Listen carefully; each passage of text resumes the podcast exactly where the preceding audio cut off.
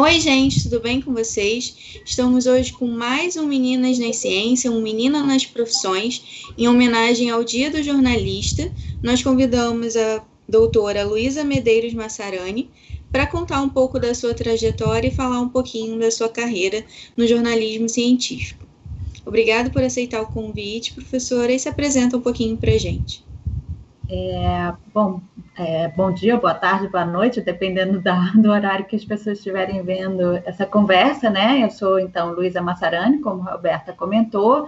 Eu, atualmente, eu é, sou, pensando aí no meu papel, porque eu tenho papel tanto de jornalista como de pesquisadora. Então, pensando no papel de jornalista, já que é o dia do, é, do jornalista, né? É, eu sou editora da América Latina de um site muito bonito chamado SciDev.net.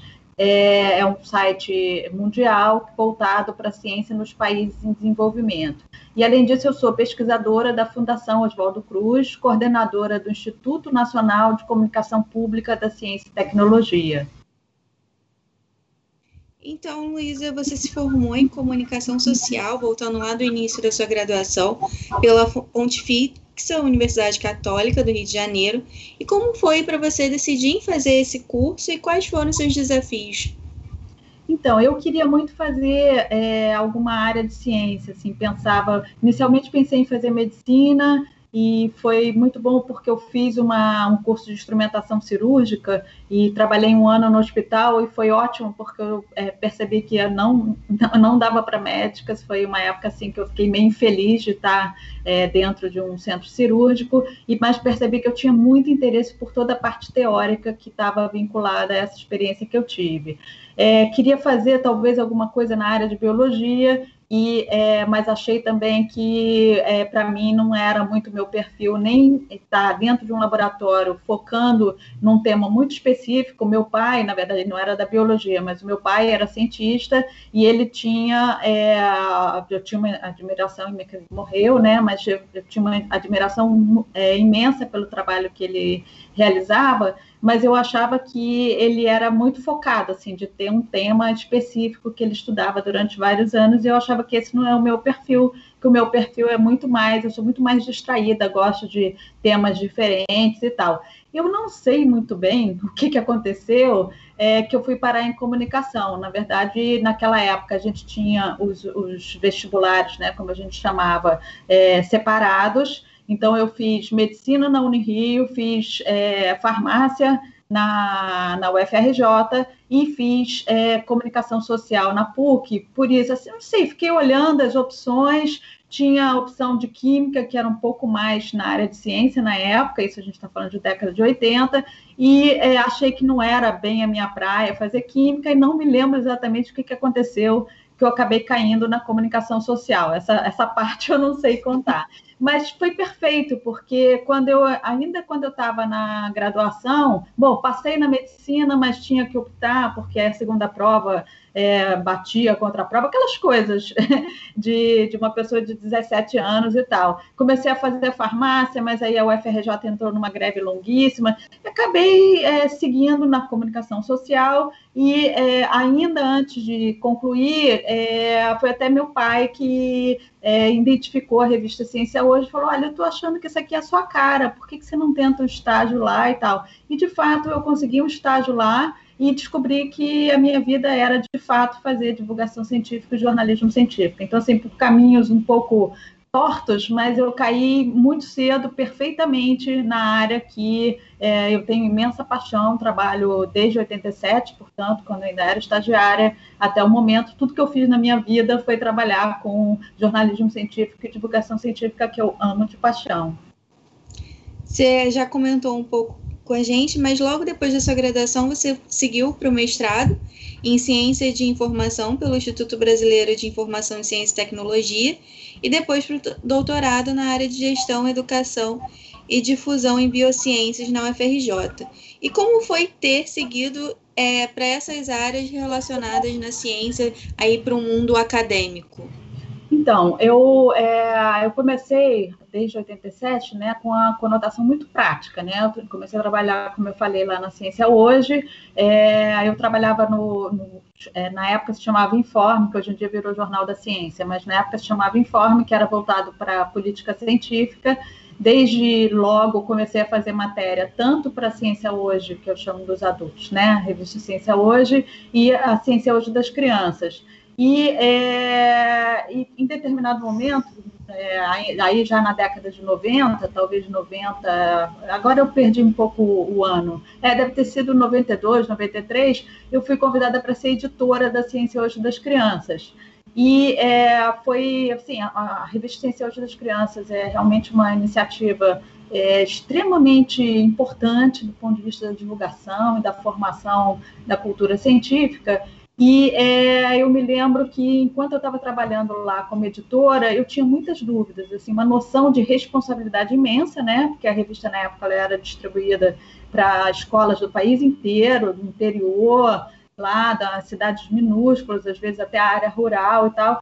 E eu tinha muitas dúvidas. Eu lembro que eu demorava muito tempo para editar cada edição, porque eu queria cada palavra, cada imagem, cada tudo que tinha ali, eu queria pensar com muito cuidado e com esse, essa responsabilidade, esse sentido de responsabilidade do que, que significa a gente fazer divulgação científica, ainda mais para criança, que você tem é, uma possibilidade de você estar, tá, é, enfim, mexendo com a cultura científica, provocando é, as crianças a, a, se interessar e pensar sobre ciência ou simplesmente você fazendo a coisa errada e desestimulando as crianças a pensar, a gostar de ciência, né? Então, eu, eu me lembro que eu tinha muitas dúvidas, muitas perguntas, o que, que significava para as crianças aquele trabalho que a gente estava fazendo e tal. E foi por isso que a gente, que eu resolvi fazer o mestrado é, fiz na ciência da informação, porque naquela época não tinha um mestrado em divulgação científica. Logo depois, a Unicamp criou o primeiro mestrado no Brasil em divulgação científica.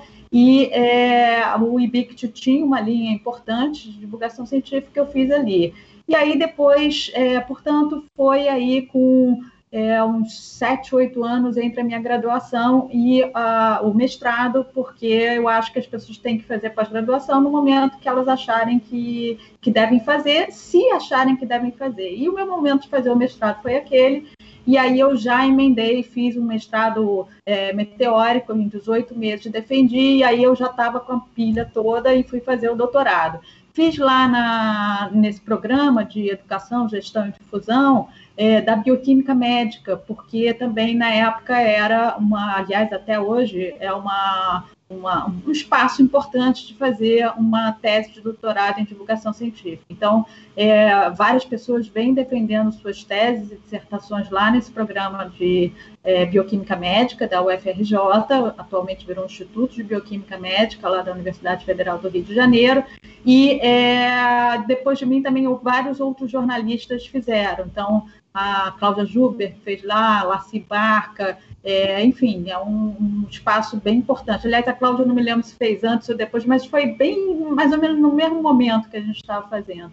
E, é, e aí eu já é, comecei a trabalhar com um tema extremamente interessante para mim, que era pensar nas novas aplicações da genética. Era uma época aí já de, de Dolly, né, de clonagem de mamíferos, etc. E aí eu é, fiz uma, uma tese sobre é, o que, que os jovens pensam da genética, das novas aplicações da genética. E também foi uma oportunidade incrível, porque eu consegui uma bolsa para ficar em Londres durante quatro meses, mas foram os quatro meses mais assim fantásticos da minha vida, porque eu descobri que a área de divulgação científica é uma área extremamente é, consolidada, robusta, com uma série de discussões lá no Reino Unido. E aí, quando eu voltei, pouco tempo depois, eu passei no concurso da Fiocruz e aí já segui para essa carreira. É, de pesquisadora, também trabalho, a gente criou o nosso mestrado de divulgação científica em 2016, é, e aí atualmente eu trabalho ainda como jornalista, né? Na mesma época que eu passei no concurso da Fiocruz, eu fui convidada para ser editora é, latino-americana desse portal que eu comentei, então eu trabalho atualmente como jornalista, fazendo outras atividades práticas de divulgação científica, não só como jornalista, mas fazendo exposições, é, vídeos no YouTube, é, livro, etc.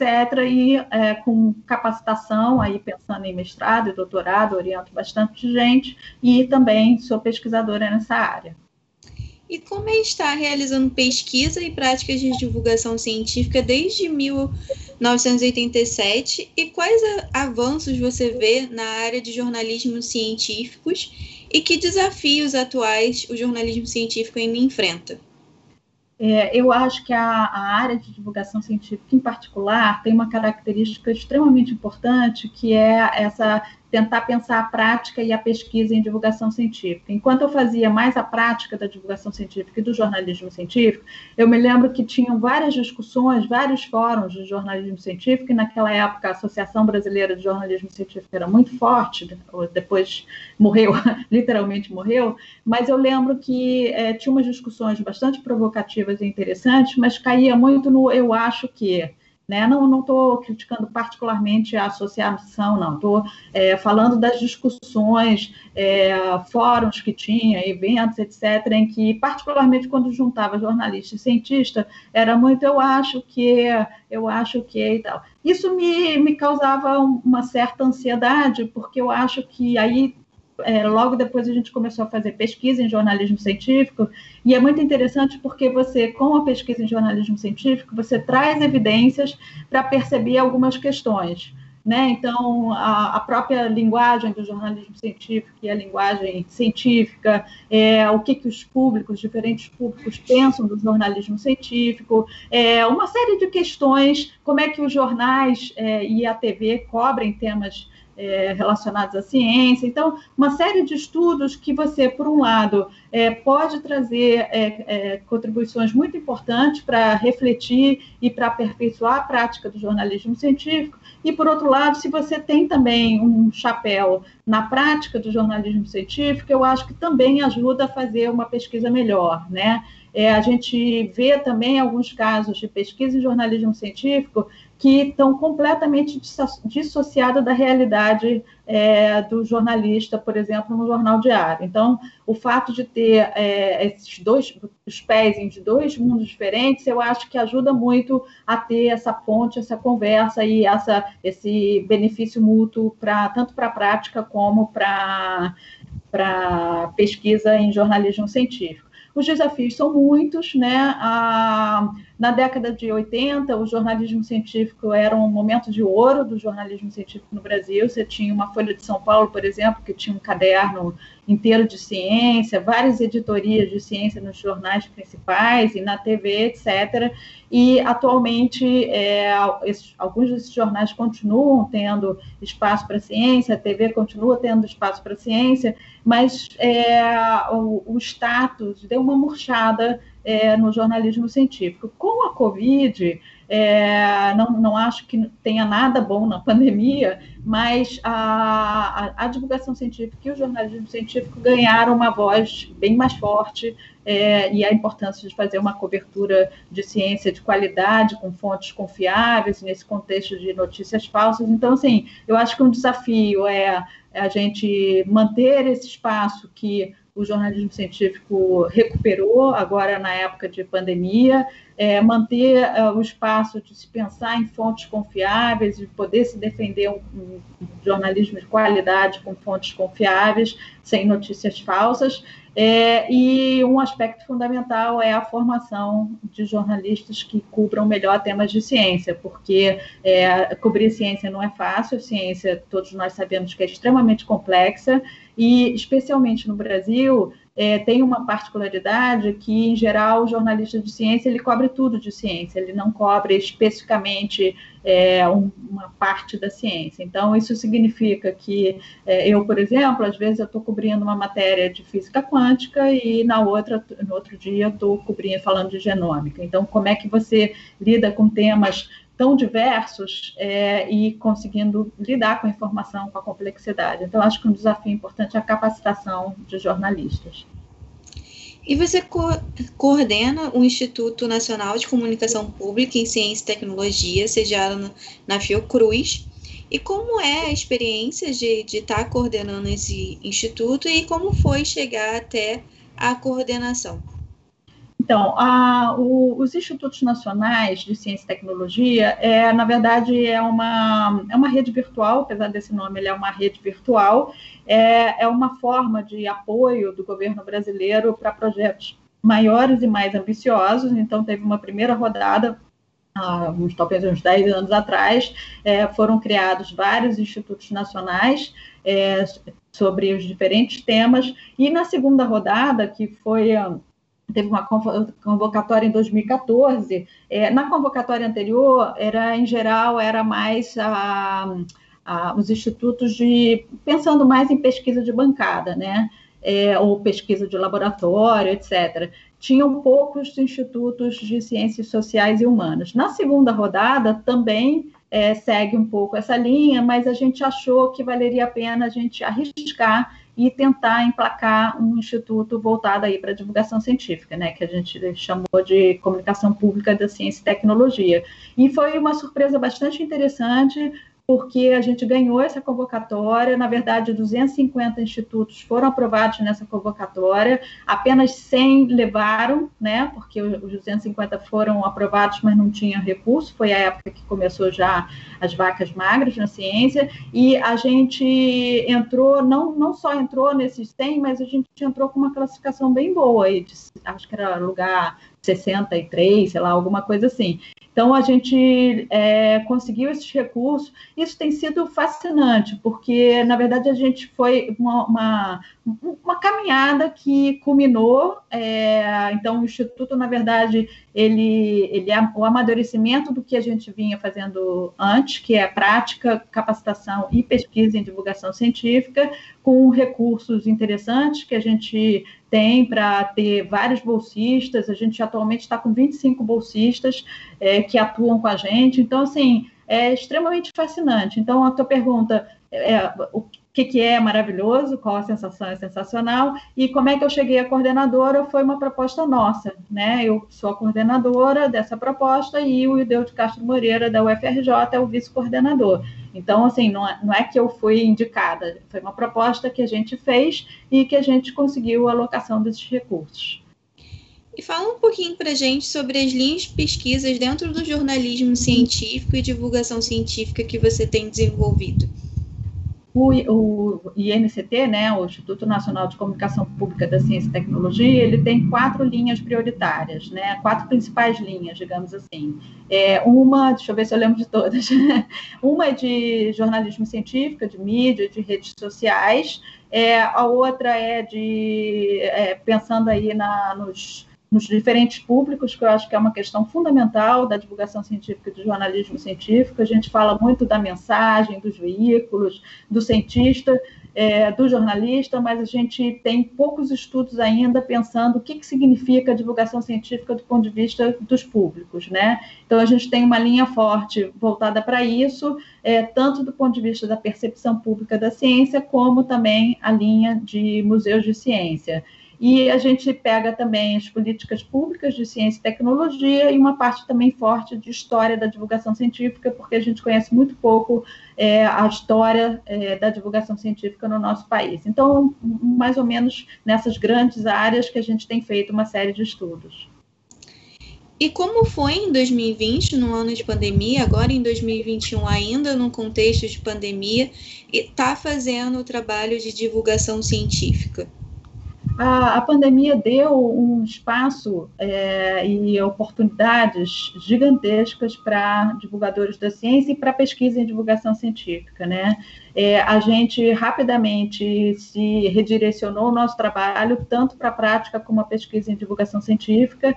Então, do ponto de vista da prática, ainda abriu o CNPq entrou em contato com a gente e fez o convite de que a gente ajudasse a consolidar um projeto é, de prática da divulgação científica. Então, a gente, com base em estudos anteriores que a gente tinha, a gente é, propôs que fosse, botasse um, uma, esforços importantes na, é, em gerar materiais, tanto no YouTube como em redes sociais. Então, a gente tem trabalhado muito com isso na parte prática e na parte de pesquisa também atualmente acho que eu estou com 10 bolsistas, 10 pessoas que estão atuando na área de pesquisa em divulgação científica.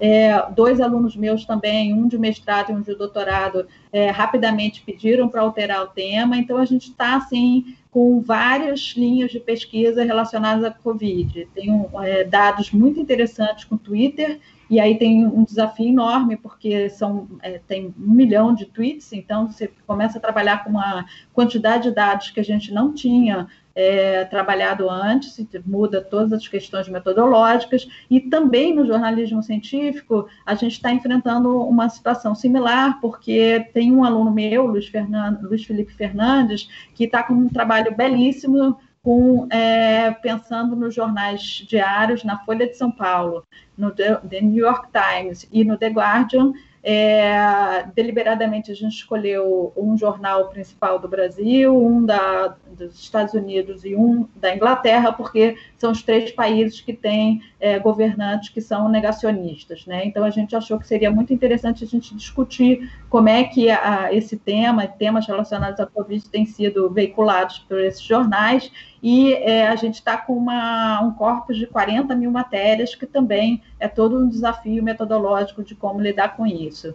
E a gente está com um trabalho importante também em redes sociais, analisando as redes sociais, além do Twitter, a gente está é, analisando outras redes sociais, aí com metodologias diferentes, e é, a gente também fez um estudo belíssimo sobre o que, que as crianças pensam da Covid, né? Porque é, a gente fala é, é, de vários setores da sociedade, mas a gente pensa pouco nas crianças que tiveram seu cotidiano completamente impactado com a situação da pandemia. Enfim, a gente tem gerado uma série de estudos, é, já começamos a publicar, saiu em dezembro é, um estudo sobre redes sociais, é, e na semana passada saiu um sobre os influenciadores no YouTube também discutindo aí a questão da Covid. Você também é coordenadora do portal latino-americano ScienceDev.net e diretora executiva da rede de popularização de ciência e tecnologia da América Latina e no Caribe, é, que tem recebido apoio da Unesco. E conta um pouco para a gente das ações realizadas por essas duas iniciativas. Então, a Rede Pop, a, a, Rede de Popularização da Ciência e Tecnologia da América Latina e Caribe, ela foi criada é, nos anos é, acho que foi anos 80, né? E é uma rede, é a principal rede, é a rede de divulgação científica na América Latina é fundamental. Eu tenho uma, uma, um carinho imenso pela América Latina, por todos os estudos e a prática da divulgação científica, do jornalismo científico na, na América Latina. Eu fui editora, já é, fui diretora, já não sou mais, eu fui até 2016, eu acho e foi um momento incrível de estar tá interagindo com os diferentes países. E a gente também é, tentou fazer tanta prática da divulgação científica, os congressos da Rede Pop são fundamentais, a gente, na minha gestão, a gente fez dois que foram muito interessantes, muito provocativos, um na Colômbia e outro na, na Argentina, e é, também a gente aproveitou a minha gestão para fazer, é, tentar compreender melhor como é que a divulgação científica caminha é, na América Latina. Então, a gente fez alguns estudos, tanto do ponto de vista de, dos mestrados e doutorados e especializações que existem em divulgação científica na região. A gente fez um estudo tentando entender a prática da divulgação científica na região, um outro sobre é, a pesquisa em divulgação científica na região e um outro também é, virou livro, né? A gente fez três ou quatro livros na época, em que a gente discutia as políticas públicas de divulgação científica. É, esse foi um livro que a gente fez com a Unesco e foi uma surpresa muito interessante, porque a gente sabia que o Brasil estava num momento de efervescência para consolidar políticas que alavancaram o campo no Brasil, mas a gente sabia um pouco o que estava acontecendo no México e na na Argentina, mas a gente não se deu conta que, na verdade, um número importante de países da região têm ou tiveram é, suas políticas públicas de divulgação científica. É, do ponto de vista do SciDev, é, é uma iniciativa fantástica é, a gente conhece muito a ciência. Bom, o, o SciDev ele é voltado para a ciência em desenvolvimento nos países em desenvolvimento, né? Eu cuido da América Latina. E um ponto fundamental é que a gente conhece muito o que está acontecendo nos países europeus, nos Estados Unidos, é, o que está acontecendo aí na área da ciência, os avanços, etc., até o próprio caso da Covid, né? Mas a gente conhece muito pouco o que está acontecendo nos nossos países vizinhos.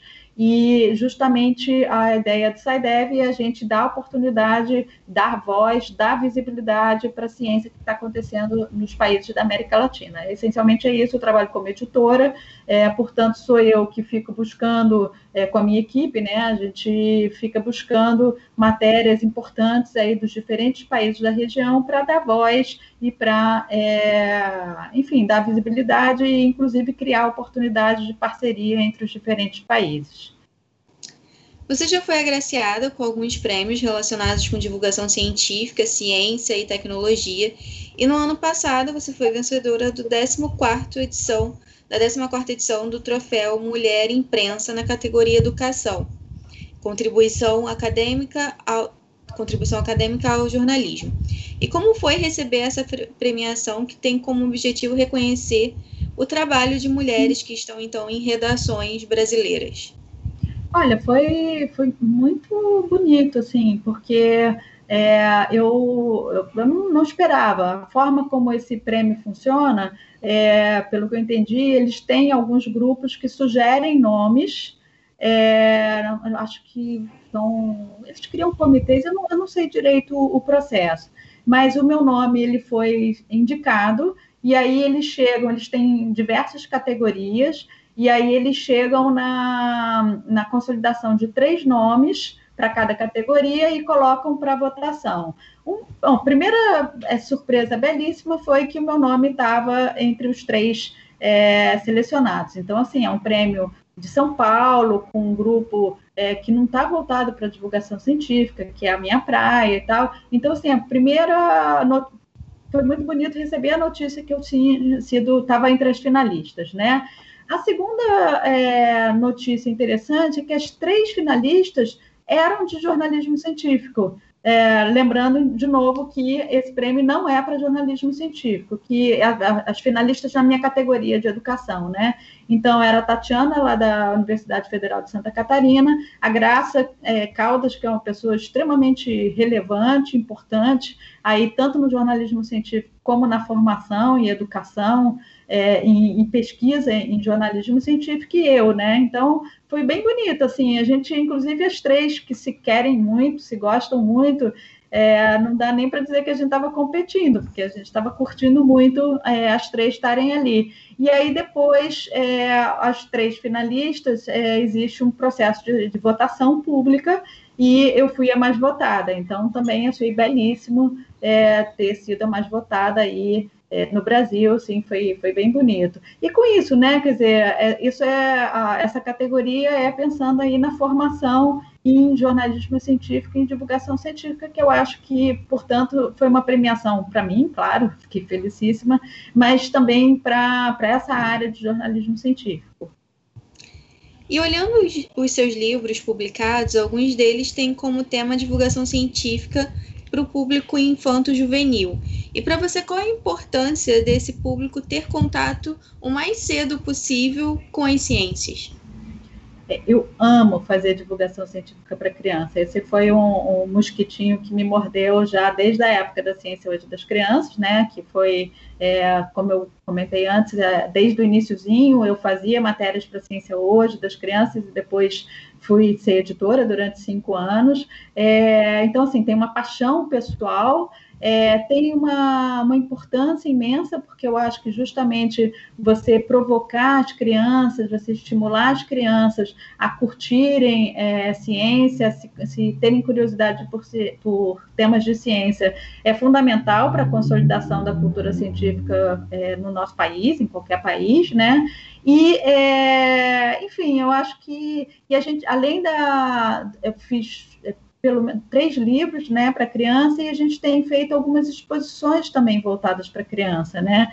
Porque é, nos museus a gente vê que tem um número grande de, de, de pessoas, no público de museus, a gente, particularmente os museus de ciência, a gente percebe que tem um número, um percentual importante dos públicos são crianças, mas que ainda tem um número reduzido de iniciativas, exposições e atividades para as crianças. Então, a gente fez duas exposições em particular voltadas para a criança, aí pensando é, em tudo, né? Pensando no, no, é, no tamanho dos, dos painéis, dos módulos expositivos, para ser do tamanho de uma criança de oito anos, o tamanho do, dos módulos do ponto de vista do, do braço da criança, da mão da criança, para ela poder estar tá interagindo ali com, a, com, as iniciativas de interatividade. Então, assim, é, é, uma parte que realmente eu tenho uma imensa paixão, é uma delícia e que eu acho que tem uma relevância imensa aí do ponto de vista de consolidação da cultura científica.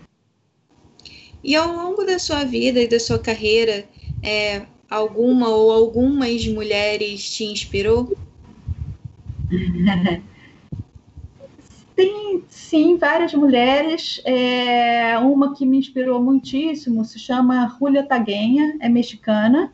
É, ela é, é, física de formação, é uma pessoa extremamente relevante do ponto de vista da ciência no México, e ela foi diretora da Rede Pop, e foi é, diretora de um setor que é o maior setor na América Latina, é, aí do ponto de vista de divulgação científica, tem 400 pessoas que atuam lá na Universidade Nacional Autônoma de México, e ela também foi a segunda mulher, a segunda pessoa é, da ciência na, até pouco tempo atrás, né? Ela assumiu um cargo é, no equivalente ao CNPq lá no México, só que é, lá no México tem o status de ministério, né? Equivalente ao nosso ministério. Então é quase como se fosse a, a vice-ministra de Ciência e Tecnologia é, no México. Então, portanto, uma mulher que teve uma trajetória enorme, tanto do ponto de vista da ciência, da divulgação científica e da é, consolidação de políticas públicas é, na área da ciência, também com estímulo extremamente forte para a divulgação científica.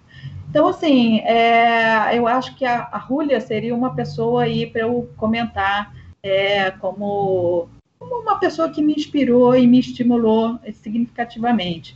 No Brasil, a Vivian Rujanek, ela eu conheci a Vivian na época que eu fui fazer o doutorado e ela tem um trabalho belíssimo. Ela, ela é cientista de formação, né, e trabalha é, com bioquímica, mas ela de vários anos para cá ela tem um trabalho extremamente bonito com surdos e ciência. Então, criando estratégias de tornar a ciência mais acessível para o público surdo, que é muito bonito também pensado do ponto de vista da acessibilidade. Essas seriam as duas, tem outras, claro, mas das duas mulheres que eu citaria. E se você pudesse encontrar a Luísa do passado, no início da graduação, o que, que você diria para ela? Olha, eu, eu acho que eu acho que eu, desde o início o que eu queria, eu sempre fiz e eu encontrei. Então, na verdade, assim, é, eu não vejo muita contradição entre o que eu era, o que eu sou, é, e depois você também acho que as pessoas vão envelhecendo e quem, quem é mais jovem é, percebe esse envelhecimento, mas a gente que vai envelhecendo, na verdade, é, é, é, quase como se a gente ainda fosse a mesma pessoa, né? Claro que, que eu, eu sei que eu tenho ruga, que eu tenho, mas é, eu me sinto muito como aquela menina é, do início da carreira ali sentada numa mesa pensando em como fazer uma edição da ciência hoje das crianças que fosse mais relevante para as crianças do Brasil. Então, assim, eu tenho os mesmos sentimentos, os mesmos entusiasmos, os mesmos desejos, a mesma visão de futuro. Então, assim, eu acho que apesar de terem passado décadas, né, entre aquele momento agora, eu, eu assim, essa pessoa ainda, ainda sou eu. Então, assim, eu não vejo, é, eu não, não posso dizer nada para ela diferente do que eu dizia, porque eu ainda sou ela. Não sei se eu me expliquei bem. Sim. E sobre questões que não estão em currículos, não estão no Lattes, você poderia compartilhar uma meta, um sonho com a gente? Ah, uma coisa que eu mais amo de paixão é viajar. Essa é uma das coisas para mim que tem sido mais sofrida na pandemia. Quer dizer, claro que você vê esse número imenso de mortes, de perdas, é, de descaminhos, é, isso tudo é profundamente triste. Mas, assim, uma parte da Luísa que eu perdi nesse último ano é a possibilidade de eu estar viajando, né? Então, assim, eu sempre é, tive a sorte, desde particularmente depois que eu voltei da Inglaterra, lá do meu doutorado de sanduíche, e, é, também com esse trabalho do SciDev, mas também da Fiocruz, eu sempre tive a sorte de estar viajando muito, assim, cada semana, sei lá, uma vez por mês eu estou num país diferente, com um grupo de pessoas diferentes e tal. Então, esse é, é a, a, acho que é a Luísa que expressa talvez menos no currículo, que é essa Luísa curiosa, viajante, nômade, que eu acho que também, eu já falei do meu pai duas vezes nessa conversa hoje, mas eu, eu tenho muito do meu pai, essa coisa de, é, o meu pai, ele era engenheiro químico, ele fez parte do grupo que montou primeiro, a primeira pós-graduação em engenharia no Brasil, lá na COP, ainda a COP estava nascendo, assim, que é, hoje em dia é extremamente relevante, e as histórias que eu tenho de infância com meu pai, o meu pai viajando é, aí é, de ônibus, de avião, é, Brasil é, afora ou adentro, é, dando palestra e ajudando a consolidar grupos aí de pesquisa no Brasil inteiro e tal. Eu me sinto isso como a, a, a o, o, José Reis também, né, que é ícone da divulgação científica, ele se auto-intitulava o, viaj o cacheiro viajante da divulgação científica. Eu me sinto isso. Assim, eu, eu acho que eu sou a, a cacheira viajante da divulgação científica, a, a, a nômade da divulgação científica e percorrendo é, os diferentes países, diferentes partes do Brasil, aí é, interagindo com as pessoas e fazendo divulgação científica. No último ano, a gente teve uma intensificação, vamos dizer assim, do crescimento, ou pelo menos da, de, de, das pessoas verem mais a divulgação científica em atuação por conta da pandemia, apesar disso já ser um processo de anos. E como é que você vê esse, essa intensificação desse crescimento da divulgação científica, principalmente em relação às mídias sociais? É, de fato, eu concordo com você. A divulgação científica ganhou um destaque gigantesco na pandemia, a importância da divulgação científica, e não só a divulgação científica, mas a ciência também, né? A ciência até tem também, vinculado a isso, alguns movimentos negacionistas, mas também ganhou relevância, e a divulgação científica claramente assumiu um papel de grande responsabilidade, né?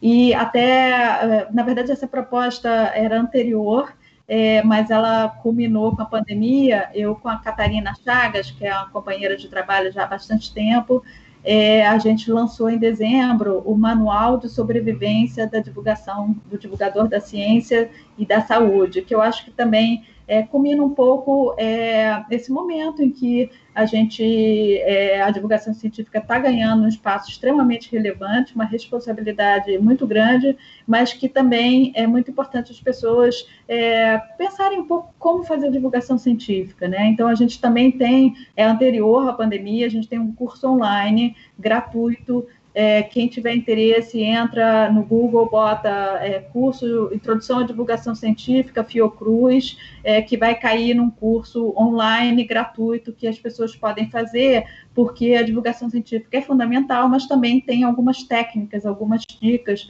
que eu acho que é importante um divulgador da ciência ou uma divulgadora da ciência é, levar em conta é, para fazer, né? É, mais do que nunca, é, eu acho que a gente tem que ter muito cuidado de como é, falar de temas de ciência e tecnologia, porque claramente, em tempos de pandemia, é, existe um ruído gigantesco em que as, algumas pessoas estão falando uma coisa e outras pessoas estão entendendo outras completamente diferentes. Né? Então, eu acho que a gente tem que pensar um pouco como fazer isso. Eu dou um exemplo. É, a gente, nessa iniciativa que a gente tem no CNPq, que se chama Covid Divulgação Científica, tem no YouTube e tem também na internet, nas redes sociais, é, a gente tem uma sessão sobre notícias falsas, né, as fake news. Então, uma das coisas que a gente é, falou é, por exemplo, é um estudo que dizia que a, a vacina contra a, a vacina BCG, né, contra a tuberculose, ela seria boa para Covid, contra Covid. E, e aí a gente está fazendo uma, uma matéria falando que não tem é, não tem ainda evidências científicas que corroborem isso. Pode ser, pode até ser que aconteça, mas não tem ainda estudos que apoiem isso. E aí a gente fez uma matéria cuidadosa para falar sobre isso, e aí uma leitora interpretou dizendo assim: ah, tá bom, entendi, eu não vou tomar então a vacina BCG não era isso que a gente estava dizendo. Claro que tem que tomar a vacina BCG, a vacina BCG é extremamente importante para uma doença extremamente relevante, mas ela, o que a gente estava dizendo é que ela não tem estudos científicos que corroboram que ela é boa contra a Covid. Então, assim, é, tem um ruído, essa pessoa era super bem intencionada e a matéria estava clara, mas é, é para mostrar um exemplo é, específico, mas para mostrar que a gente às vezes está falando uma coisa e as pessoas estão entendendo outra. Tenho aí uma, uma alguma coisa que está acontecendo na comunicação que a gente está, às vezes, isso é um caso é, é, que não tem má fé, né? E aí os casos também das pessoas que tentam insistir em, por exemplo, medicamentos que são é, não tem é, não tem evidência científica nenhuma que são positivos para o tratamento da Covid, ao contrário, muitas vezes até prejudicam a, o próprio tratamento e podem causar danos, etc. É, aí tem umas pessoas também que usam argumentos completamente é, não sei, nem dá para entender um pouco a linha de raciocínio. Então, assim, eu acho que menos do que culpabilizar ou, ou dizer seu burrão, sua burrona, etc., eu acho que a gente precisa entender que ruído que está acontecendo aí na, na comunicação, e acho que a divulgação científica tem um papel fundamental para é, tentar é, ajudar nisso. Resolver não, porque a situação é bem complexa, mas pode ajudar. E para finalizar o nosso vídeo, gostaria que você deixasse um, um recado para as próximas meninas que queiram estar nas ciências ou em qualquer outra área da sua vida. É, eu acho que a gente tem que fazer o que a gente gosta, né? Eu acho que isso é fundamental. Quando eu pensei em fazer ciência, pensei em fazer divulgação científica, tinha, inclusive na época divulgação científica era existia, claro, já tinha algumas pessoas que estavam fazendo, mas ainda não era uma profissão. As pessoas, em geral, faziam muito mais por paixão. Claro que tinha alguns jornalistas de ciência atuantes, importantes, mas, é, de uma maneira geral, eram muitas vezes cientistas que é, se apaixonavam pela divulgação científica e faziam de uma maneira mais amadora. Então, uma das questões que surgia na cabeça é: será que vai ter campo de trabalho? Será que eu vou, vou, vou conseguir trabalhar nisso? É claro que não é trivial, mas eu defendo que se a gente de fato quer fazer uma coisa, é, que a gente faça, que seja difícil, que seja complexo, mas que é fundamental a gente trabalhar com aquilo que a gente realmente gosta, porque é aquilo que a gente convive várias horas por dia e a gente é, se torna muito mais feliz quando trabalha com alguma coisa que realmente gosta. Então, se quer fazer ciência, quer fazer divulgação científica, faça que vale a pena. Obrigada mais uma vez por participar aqui com a gente. Obrigada a vocês, foi um prazer enorme. E é isso, gente. Logo voltamos com mais meninas nas ciências e nas profissões. Não esqueçam de dar o like nesse vídeo, seguir o nosso canal e as nossas páginas do Instagram e os nossos podcasts também.